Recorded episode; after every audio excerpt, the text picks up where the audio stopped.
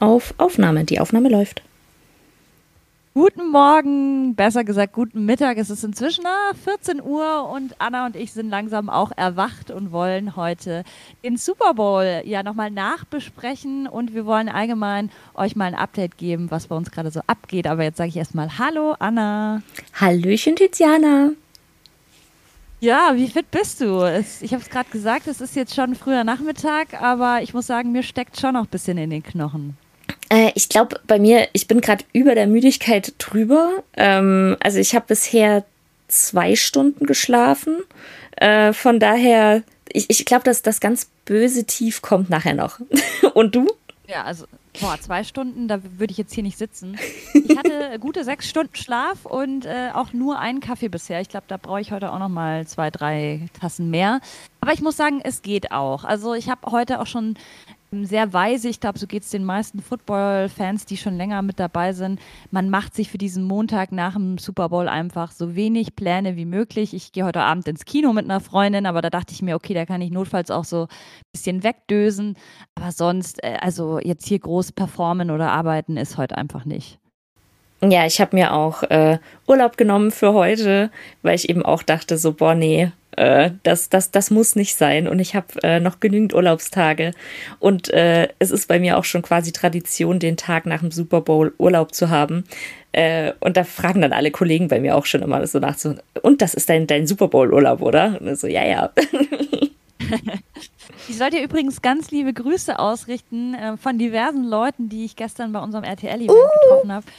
Ähm, da habe ich dann doch festgestellt, dass es der ein oder andere Woman Coverage-Hörer auch mit dabei war. Und ähm, genau, die haben alle ganz liebe Grüße an dich gesagt. Und da habe ich gesagt, heute zeichnen wir eh zusammen auf, dann richte ich die gern gleich mal aus. Oh, voll schön. Oh ja, ich, ich bin ja schon, äh, schon ein bisschen neidisch, da, dass du gestern so richtig äh, Football, ähm, ja, so ein so richtig Football-mäßig unterwegs warst. Bei mir war es ja wirklich, äh, der Wecker hat geklingelt äh, um 23.50 Uhr und dann habe ich mir einen Kaffee gemacht und mich äh, aufs Indoor-Bike geschwungen, weil ich mir dachte, wenn ich jetzt nicht Sport mache, während ich Football schaue, dann schlafe ich sofort wieder ein. Ähm, aber du warst ja richtig unterwegs. Magst du da so ein bisschen was erzählen? Ja, gerne. Wir hatten schon länger bei RTL geplant, ein Event zu machen, gemeinsam mit Downset Talk. Und das war jetzt wirklich schon wochenlang in der Planung und jetzt war es gestern dann auch endlich soweit und es war richtig, richtig nett. Also wir haben, es war eine Kombination eben aus Downset Talk und uns, also sprich RTL NFL Radio hier in Berlin. Und es waren eigentlich nur geladene Gäste. Also zum einen wollten wir uns halt bedanken bei allen Fanclub-Mitgliedern, die uns die ganze Saison begleitet haben, die ja auch fast täglich bei uns in der Show zu hören sind. Und das heißt, das war ein Anteil von den Leuten, die vor Ort waren. Und der andere Anteil war von Down the Talk. Die hatten 40 Tickets äh, auf Social Media einfach verlost. Das heißt, es war irgendwie eine ganz coole Mischung aus Leuten, die ich schon kannte und manche kannte ich aber noch gar nicht.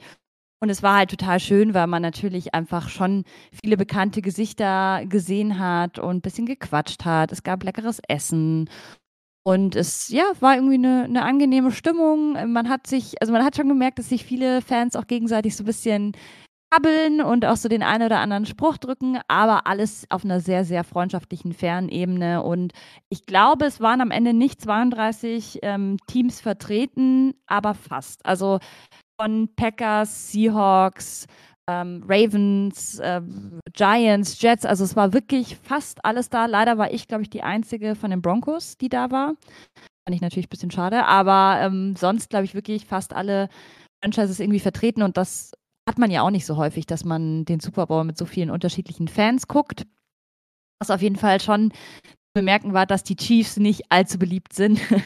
Und man hat es auch während dem Spiel dann gemerkt. Also äh, die, das Pendel hat auf jeden Fall Richtung 49ers geschlagen. Leider hat es am Ende ja nicht gereicht, aber ja, das hat, war irgendwie auch schön, dass man sich so ein bisschen verbünden konnte gegen die bösen, bösen Chiefs, die uns schon wieder den Super Bowl ja weggeschnappt haben. Ach, voll krass, dass da. Ich, ich dachte jetzt tatsächlich, dass langsam so die Chiefs äh, eine richtige Fanbase irgendwie haben in Deutschland. Ähm, Spannend. Haben sie auch, also haben sie wirklich, aber bei unserem Event waren, glaube ich, nur ein oder zwei Chiefs-Fans vertreten. Und die Chiefs sind schon, glaube ich, ein Team ähnlich so wie die Bayern. Ich finde, der, äh, der Vergleich ist immer sehr, sehr gut, weil die einfach so dominant die letzten Jahre waren und so schnell dieser Aufstieg kam, dass, glaube ich, viele andere äh, Fans den Chiefs nicht so wohlgesonnen sind wenn du weißt, was ich meine. Ja, ich glaube, jeder sehnt sich inzwischen einfach so ein bisschen nach was anderem. So, ja, jetzt reicht's auch. Ihr habt gezeigt, ihr seid gut. Genau. Lass mal, ja, verstehe genau. ich, verstehe ich. Ähm, jetzt ja. hatten wir ja heute gesagt, wir haben, glaube ich, noch gar nicht gesagt, was, was wir heute in der Folge besprechen wollen, sondern es soll ja echt einfach nur so eine Mischfolge werden aus, äh, wie haben wir den Super Bowl empfunden, ähm, wie haben wir den unterschiedlich angeschaut. Dazu haben wir ja, wir haben den ja auf unterschiedliche Arten und Weisen angeschaut. Ähm, und darüber wollen wir einfach so ein bisschen äh, ja quatschen.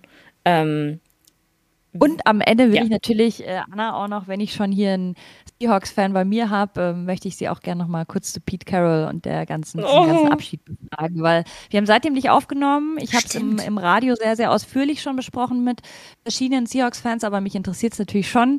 Ich weiß noch, wir haben damals über ähm, Russell Wilson auch sehr ausführlich hier im Podcast gesprochen als er zu uns gekommen ist. Und deswegen will ich dich da heute schon auch nochmal dazu befragen, weil das ja echt das Ende einer Ära auch bei euch einfach ist. Ja, voll. Ähm, sollen wir das zum Schluss machen oder jetzt gleich? Lass uns das gerne vielleicht am Schluss machen, weil dann mhm. jetzt erstmal das Aktuellste ist ja der Super Bowl. Ja, gerne hast es gerade schon gesagt, du hast den Super Bowl anders angeguckt als ich. Du hast ihn verfolgt im Originalkommentar, richtig? Genau, also über den äh, Game Pass quasi, aber da im Originalkommentar und mit den äh, Original-Commercials, ähm, weil das gehört für mich irgendwie einfach so dazu.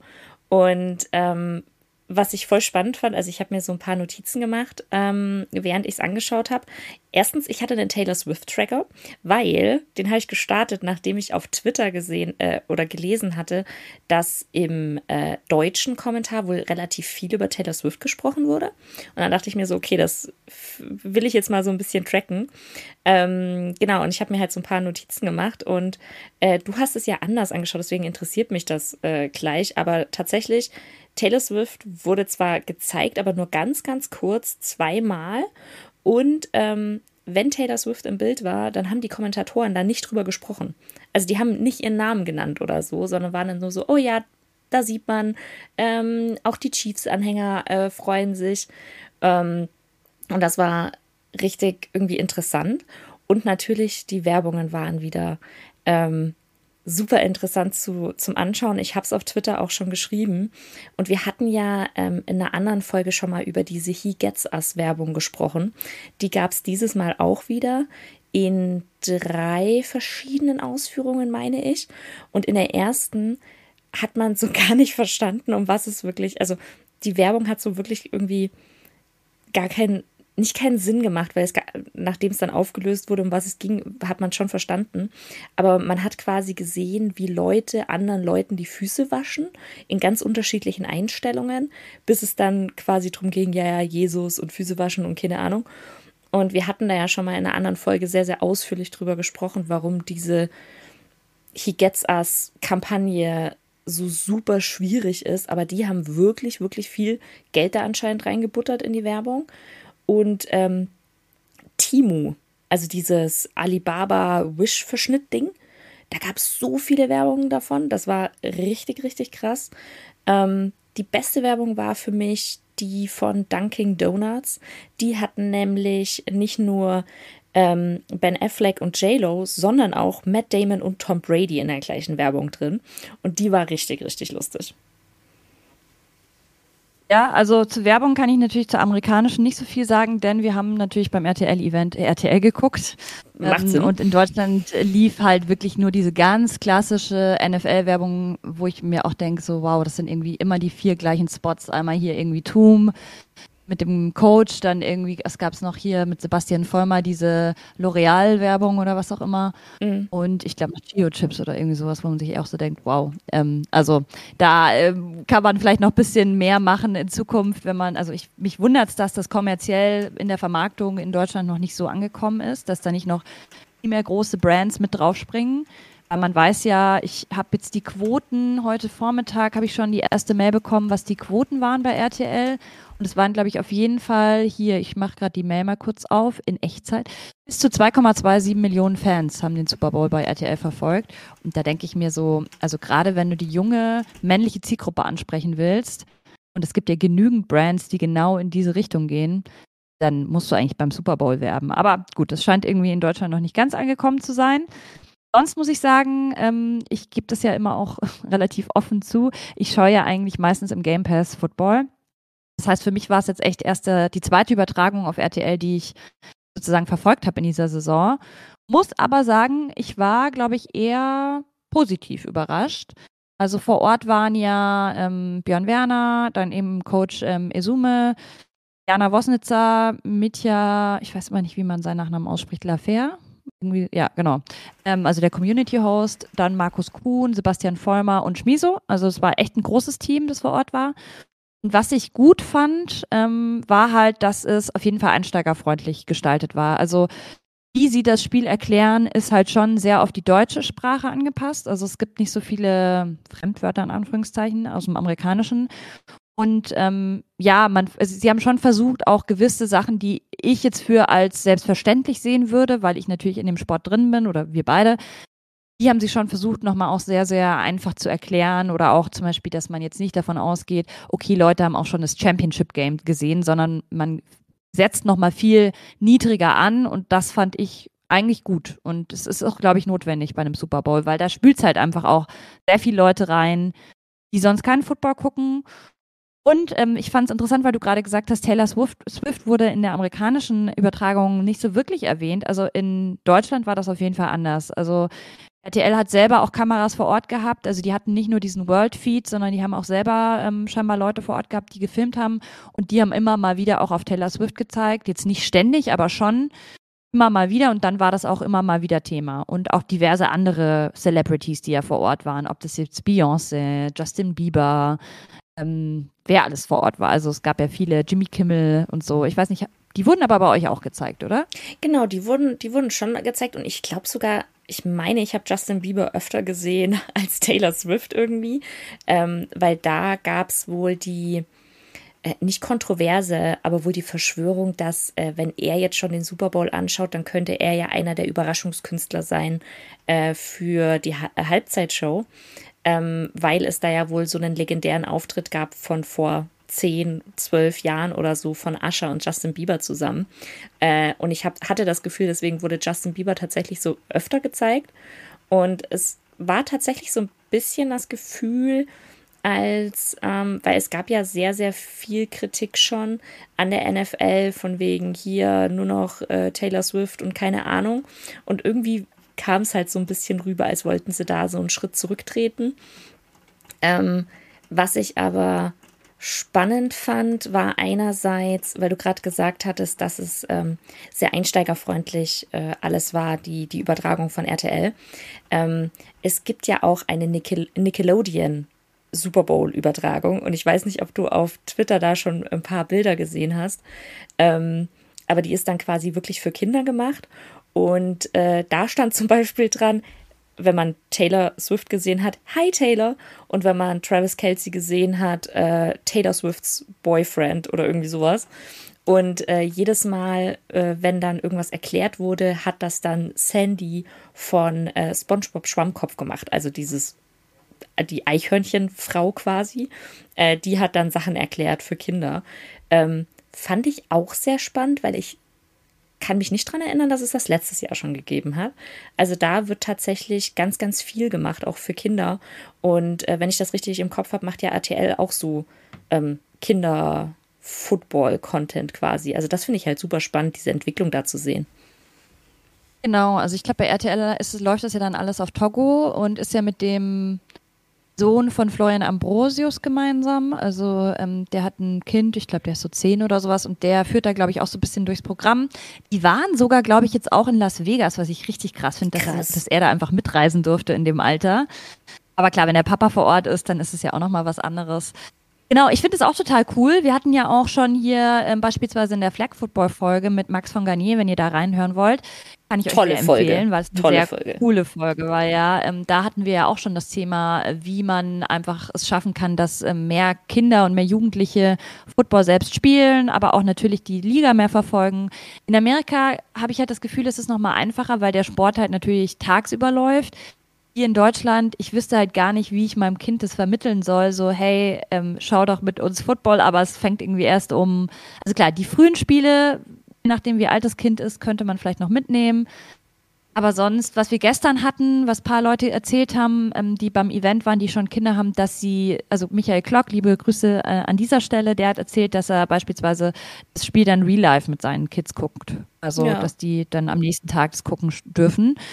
Finde ich auch einen schönen Ansatz, aber klar, live ist halt am Ende irgendwie, also du musst halt dann auch gewillt sein, das Spiel gegebenenfalls mit deinen Kindern nochmal in voller Länge äh, anzugucken, obwohl du es schon gesehen hast.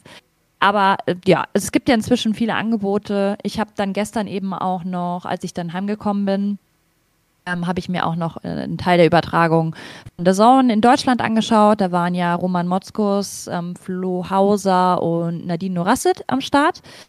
Und ähm, auch eine sehr, sehr coole Übertragung, muss ich sagen. Ähm, The Zone geht es ja irgendwie so ein bisschen anders an, viel weniger Entertainment natürlich. Die sitzen halt auch im Studio einfach mit, also von einem Greenscreen viel mehr so analytischer, würde ich behaupten. Und ja, auch spannend. Ich glaube, das war doch das erste Mal, dass sie auch so einem Dreier, in so einer Dreier-Kombo jetzt den mm. Super Bowl gekauft. Ich glaube, sonst waren es immer zwei Leute, wenn ich mich, also ein ähm, Experte und ein Echt? Ich, ich, dachte, beim letzten Super Bowl hätten die auch schon eine größere Gruppe gehabt. Aber da bin ich mir nicht sicher. Mhm. Da bin ich jetzt auch überfragt. Aber ja, das fand ich halt schön, dass man mit Nadine auch eine Frau mit am Start hatte und haben sich auch alle ganz gut ergänzt. Ich finde auch Roman Motzkus hat einfach sehr, sehr viel Expertise, die er mitbringt. Ähm, freut mich riesig für ihn, dass er dieses Jahr auch bei der Sonne untergekommen ist. Hätte mir schon wehgetan, wenn er gar nicht mehr irgendwo zu sehen gewesen wäre. Oder ja, voll. Von dem her, ähm, ich glaube, für jeden Football-Fan war da was dabei. Also egal, ob jetzt Originalkommentar, ähm, du bei der Zone reinschaust oder ob du eben sagst, du willst dann doch vielleicht mehr so drumrum, was du halt bei RTL hast, natürlich so, merkst du halt schon, dass es deutlich mainstreamiger nochmal aufgefahren wird. Aber ich ja. finde es halt so cool, dass man äh, in Deutschland jetzt mit, mittlerweile so viele unterschiedliche äh, Optionen hat, das anzuschauen.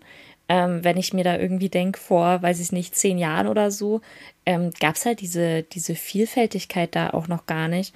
Und ich glaube, das ist so, so wichtig, dass man halt diesen Sport dahin entwickelt, dass es wirklich für jeden was gibt, ähm, dass man, und das muss ja auch gar nicht sein, dass die Einsteiger nur RTL schauen oder so, sondern halt wirklich, wenn man auf dieses auf so Entertainment und so steht, dann weiß man, wo man hingehen kann. Wenn man eher was Analytisches haben will, dann weiß man, wo man hingehen kann. Und das finde ich gerade halt richtig, richtig nice zu sehen, äh, dass es da einfach so, so viele verschiedene Optionen gibt. Und ich hoffe natürlich, dass das einfach ähm, noch weiter wächst und noch weiter äh, so, so weiterhin ja passiert, dass, dass es das eben gibt und so viele unterschiedliche ähm, Möglichkeiten einfach gibt für die Fans. Total. Vielleicht noch ein, zwei Sätze zur Halftime-Show. Also ewig oh, müssen ja, wir das jetzt nicht besprechen. Aber ich muss sagen, ich war ziemlich, ziemlich enttäuscht. Also wir haben im Vorfeld auch so viel drüber gesprochen. Ich habe beispielsweise mit einer Kollegin von Jam gesprochen auch, ähm, also sprich einem Radiosender hier aus Berlin, die wirklich ja auch nur mit, ähm, ja, mit Popkultur, mit Musik sich auseinandersetzen und wir haben auch voll viel über Features gesprochen. Ich habe tatsächlich äh, echt im Gefühl gehabt, dass Alicia Keys vielleicht dabei sein könnte. War sie ja dann jetzt am Ende auch. Ich muss sagen, ich finde, Alicia Keys hat ihm fast die Show, Show ein bisschen gestohlen. Also und sie deutlich geiler als Ascher irgendwie. Ja, voll, also ja, definitiv. Ähm, ich fand halt auch Ascher war für mich sehr, also die ganze Show war sehr auf das Tanzen ausgelegt, was mhm. auch okay ist. Ähm, ich bin aber persönlich nie so der größte Ascher-Fan gewesen, wenn dann halt so von seinen ganz, ganz Anfangszeiten.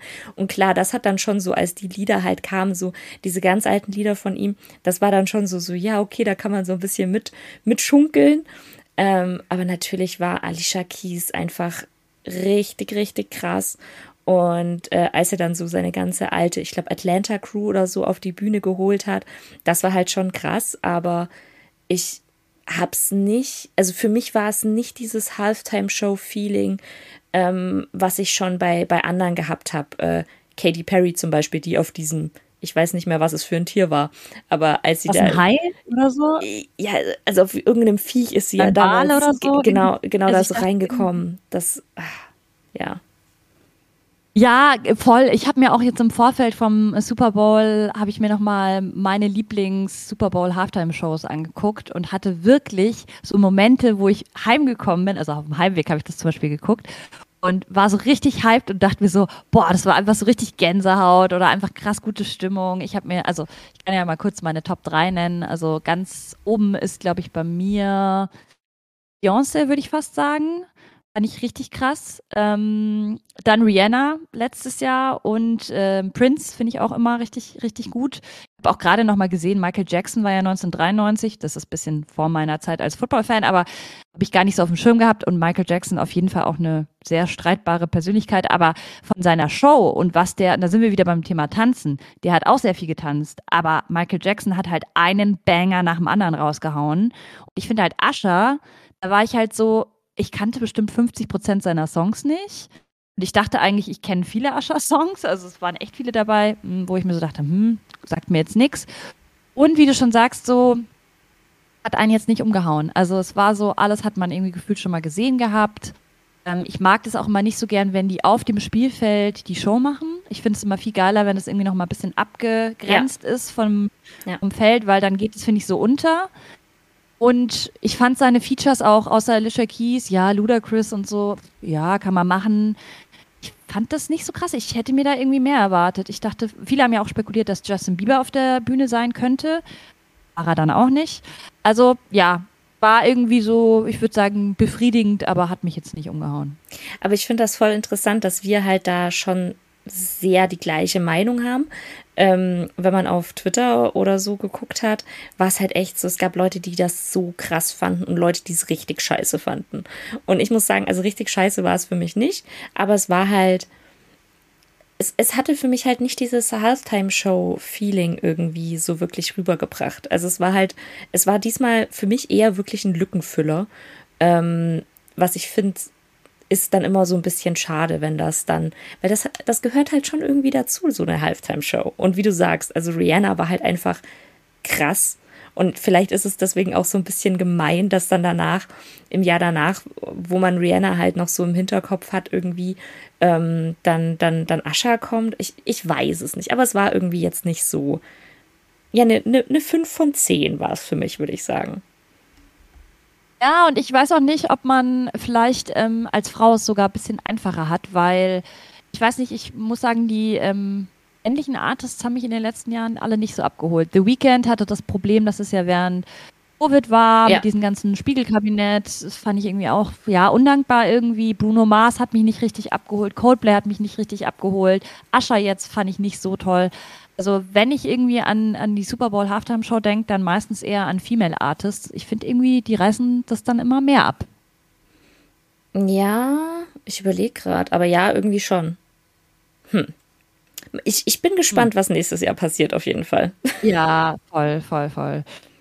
Ansonsten, gibt es noch irgendwas zum Super Bowl, was du noch loswerden willst? Oder können wir weitergehen in unseren Themen? Ähm, nee, tatsächlich zwei Sachen noch. Äh, einmal fand ich es richtig krass, äh, dass Greenlaw, äh, Spieler von den 49ers, sich richtig übel verletzt hat beim Aufsfeldrennen. Was halt einfach. Ah ja. Oh Gott also. Das war so tragisch. Ja, so was, was kann dir denn beschisseneres passieren? Und dann es ist ja jetzt tatsächlich bestätigt, wenn ich das richtig gesehen habe, dass es ein Achillessehnenriss ist. Ähm, wo ich mir halt denke, so, Alter, da muss man, wie doof. Da muss man aber auch sagen, ähm, da hat es mich, ich glaube, das waren Weltbilder und nicht von RTL die eigenen Bilder, ähm, wie viel sie auf ihn äh, gefilmt haben, wie er gerade verzweifelt weint, wie er getröstet oh. wird, wie er abtransportiert wird. Hast du das alles auch gesehen? Nee, oder? gar nicht. Also das war im, in der amerikanischen Übertragung, ja, man hat auf ihn gefilmt, als es halt, also halt dran gelegen ist quasi. Und dann, als dieses, dann, als das Auto hergefahren ist, hat man auf das Auto eher gefilmt. Und dann war es das aber auch. Und dann kam halt nur ähm, von den Kommentatoren im Verlauf so, ja, er ist jetzt äh, in the Blue Tent und wird untersucht und so. Ähm, aber das war es dann quasi eigentlich. Also da hat man jetzt nicht also ich so. Ich kann jetzt nicht sagen, ob RTL mehr Bilder hatte oder ob mir das jetzt nur so vorkam, aber ich fand es schon wieder ein bisschen zu viel. Mhm. Ich dachte mir so, das ist gerade so eine vulnerable Situation, der ist gerade komplett verzweifelt und ja, äh, absolut tragisch nur. Und da brauche ich jetzt nicht mit der Kamera die ganze Zeit draufhalten. Also was ist der Mehrwert? Das kann man ja einmal kurz zeigen. Mhm. Dann finde ich aber eigentlich sollte man ihm auch den Raum geben, zu sagen, okay, jetzt hab da einen privaten Moment so. Ja, es ist schwierig bei einem, bei so einem großen Spiel irgendwo, aber ja, da ist mir manchmal so ein bisschen diese, diese ähm, Tragödien-Hascherei ist mir da irgendwie zu viel, muss ich sagen, persönlich. Mhm. Und was ich äh, dich auch noch fragen wollte, wie hast du diese Szene gesehen zwischen Travis Kelsey und Andy Reid, wo er ja, ihn irgendwie so halb umgeschnitten hat? Das war meine zweite, die zweite Sache, über die ich noch reden wollte. Ähm, ich, also als die Szene gerade kam und dann auch auf Twitter geteilt wurde und so um, ähm, und dann auch öfter wiederholt wurde in der Übertragung, dachte ich mir schon so, alter Verwalter, also uff, äh, mach mal nicht. Ähm, Andy Reid hat danach in den Interviews gesagt, von wegen, ja, Travis Kelsey will halt gern spielen und äh, die Art von Travis Kelsey hält ihn jung.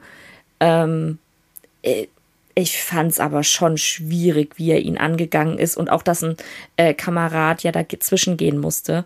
Ähm, fand ich schwierig. Wie, wie, wie hast du das empfunden?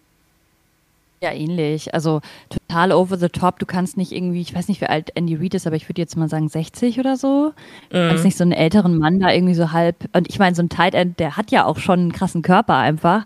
Wenn der den einmal irgendwie so anrempelt, dann fällt der halb um. Geht nicht. Also du musst dich da, finde ich, schon auch irgendwie im Griff haben. Das erwarte ich mir auch, wenn du auf dem Level spielst, dass du ja schon professionell auch unterwegs bist. Und ich glaube auch, dass die Situation anders bewertet werden würde jetzt im Nachhinein, wenn sie das Spiel verloren hätten. Also ja. ich glaube, da geht jetzt viel unter in dieser Euphorie und oh, Travis Kelce wieder ein mega Spiel gemacht und so. Wenn sie das Spiel verloren hätten, bin ich mir sicher, würde das viel mehr so zum Aufregerthema gemacht werden.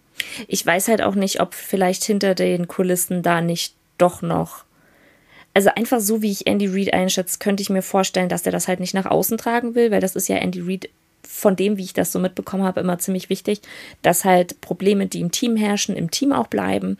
Und ich könnte mir halt sehr gut vorstellen, dass er quasi ähm, nach außen halt sagt, von wegen, haha, hält mich jung, lustig, lustig. Und aber schon, also ich hoffe doch, dass da ein Gespräch gesucht wird, wo dann halt auch gesagt wird, so, ey, ist okay, jeder hat Emotionen und ja, ist der Super Bowl, aber komm mal klar. Ähm, und es war ja wohl auch so, also warum Andy Reid wohl so reagiert hat, war, weil er sich halt vor allem erschrocken hatte. Aber ich finde halt, das geht halt, also sorry, aber das geht halt einfach nicht. Also, nee. Ja.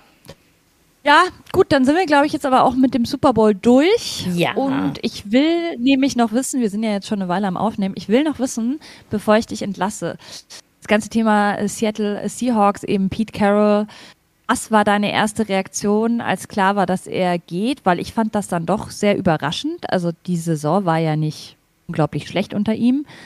Und ähm, ja, wie, wie siehst du jetzt auch die Zukunft bei euch im Team?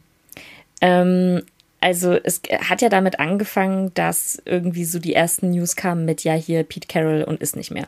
Und ich, jeder war so ja ja haha lustig lustig. Und dann wurde das auf einmal bestätigt und ich war so was zum Teufel passiert gerade, weil äh, ich hätte es ganz ehrlich nicht erwartet, nicht diese Saison.